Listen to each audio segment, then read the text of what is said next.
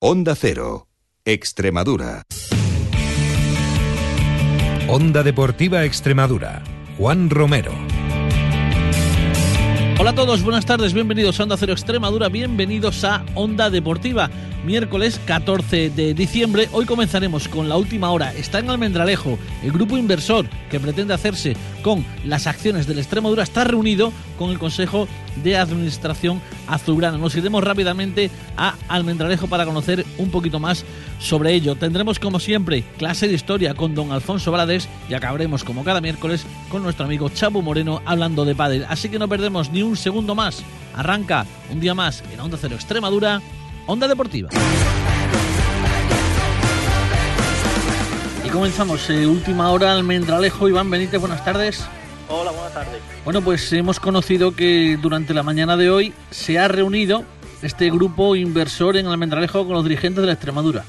Sí, primero se han reunido con Fran Ganillo, le han planteado o han cerrado el acuerdo que los miembros que le faltaban por finiquitar y después una vez que ha finalizado el entrenamiento se han reunido Fran Ganillo, los dos capitanes, Saavedra y Willy y el grupo inversor y le han explicado un poco la situación, lo, las opiniones que quieren impartir y demás.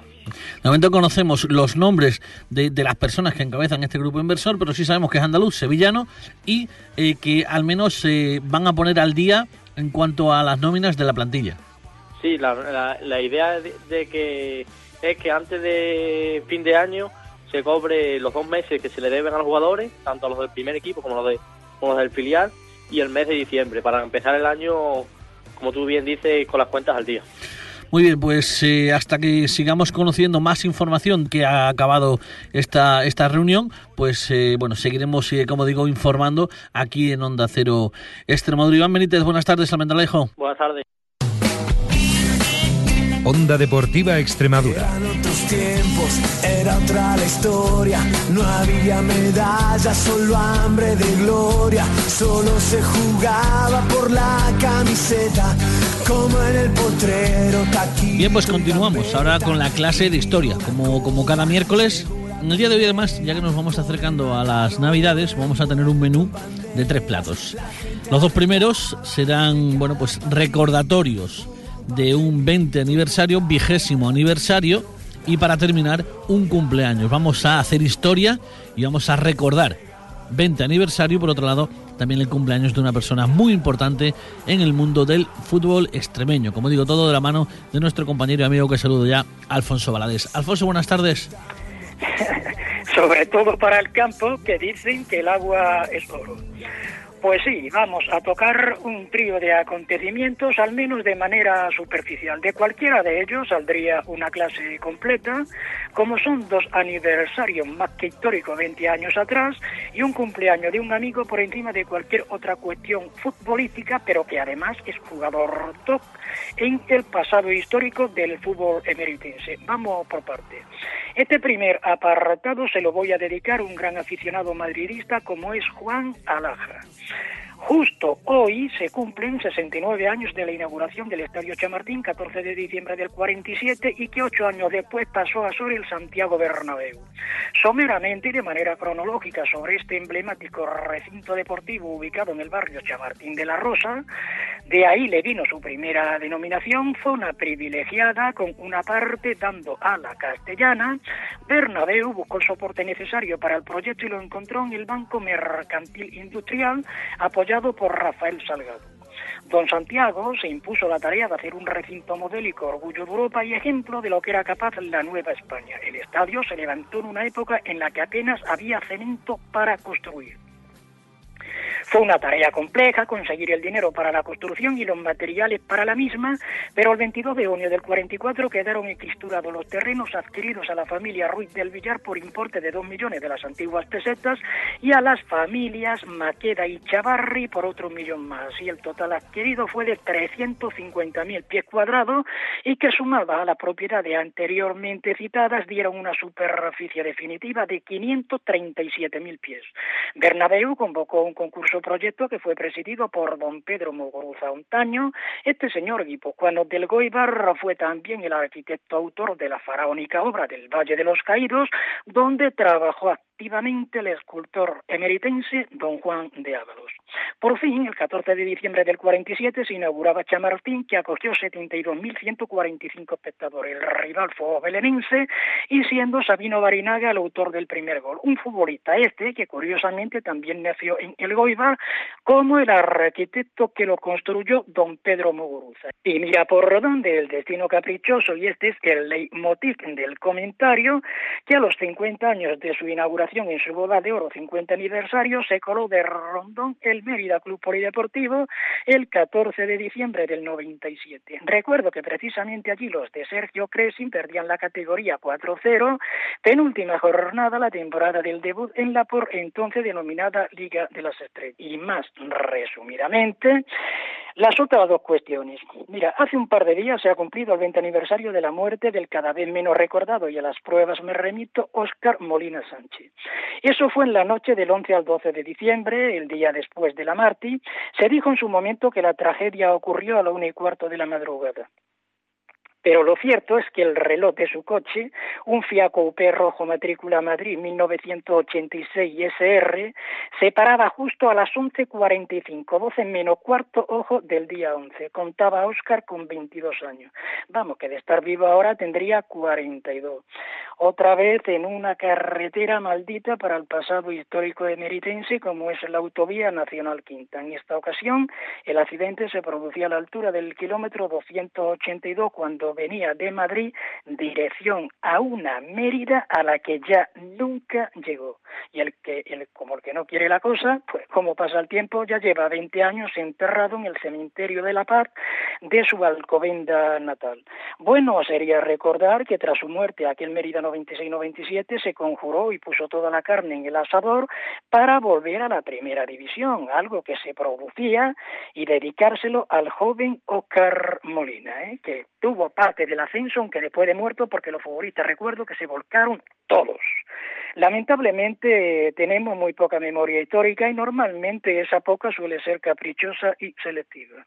Este Mérida de nuevo cuño, que se está moviendo más o menos bien, promoviendo y asistiendo a actos culturales aquí, pues eh, no hubiera estado de más que si partimos de la base que la emblemática efeméride del 20 aniversario de su muerte se produce coincidiendo con un partido en casa, y ojo, es mi opinión personal, lo correcto hubiera sido invitar a sus familiares, recordar su figura y al menos un saque de honor o un simple ramo de flores que no se hizo. Son detalles que creo que hay que cuidarlos, que alguien lo tiene que decir y dicho queda. Y por último, ayer, día 13, cumplió años el zorro Pepe Pla, cumplió uno más y punto. A Pepe le pasa como a mí, que este tipo de cosas no le gusta que le demos publicidad a estos actos. Bueno, un jugador que a pesar de empezar a jugar al fútbol en serio muy tardíamente, casi a los 20 años, curiosamente es el futbolista que en más categorías distintas ha vestido la camiseta del Mérida en toda su trayectoria. Lo hizo en cinco categorías. Primera regional, regional preferente,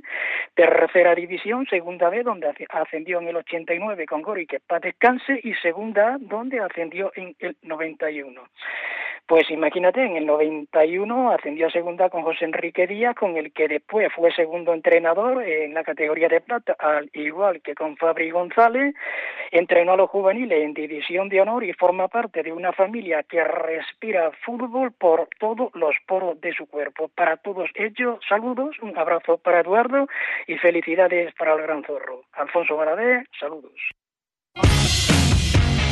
Onda Cero, Extremadura.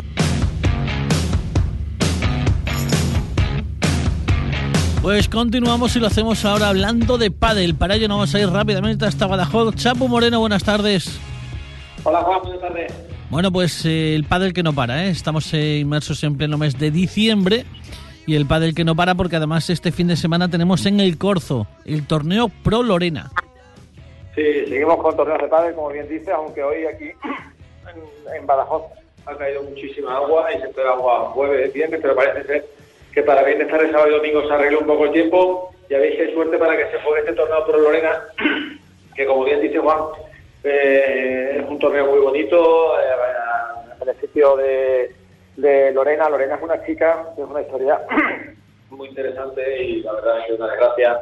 Ella jugaba pádel en el corpo, se hizo un 15 hace 3-4 años. No fueron capaces de, de curárselo bien, se fue fueron pasando de una, de una enfermedad a otra y al final ha tenido que amputar una parte de, la pierna y, bueno, pues el torneo va a ser eh, en honor a ella y bueno, pues para intentar que ella pueda seguir haciendo deporte en un futuro porque era una jugadora de pádel del club, muy conocida en el club de Corzo. Y bueno, pues es un torneo benéfico que se va a jugar durante este fin de semana. Esperemos que, salga todo bien. Hay 110 parejas inscritas y luego hay una tómbola benéfica, una fila cero para la que quiera ayudar. Y bueno, pues aquí tenemos una ventana la parte solidaria. Eh, el reto, eh, la ilusión y el reto es que Lorena vuelva a andar. Sí, esa, es la, la idea, que, que, ella poco a poco bueno, pues vaya, vaya eh, bien instalar una prótesis que son, que son muy caras la otra vez que estuvieron aquí en la Fundación del Atlético de Madrid también se ofreció a ayudarla y a, poner los médicos a su disposición.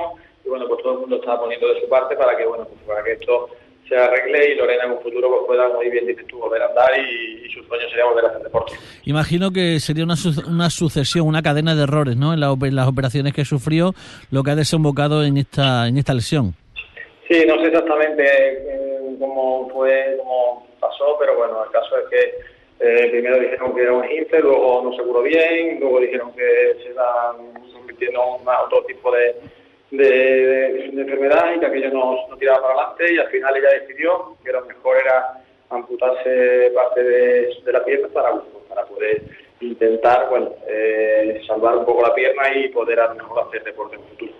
Bueno, pues eh, torneo Open Solidario de Padel Pro Lorena del 15 al 18 de diciembre en el Club El Corzo de Badajoz. Pero no es lo único que hay previsto para este fin de semana porque llega el sexto aniversario de Padel Center Mérida.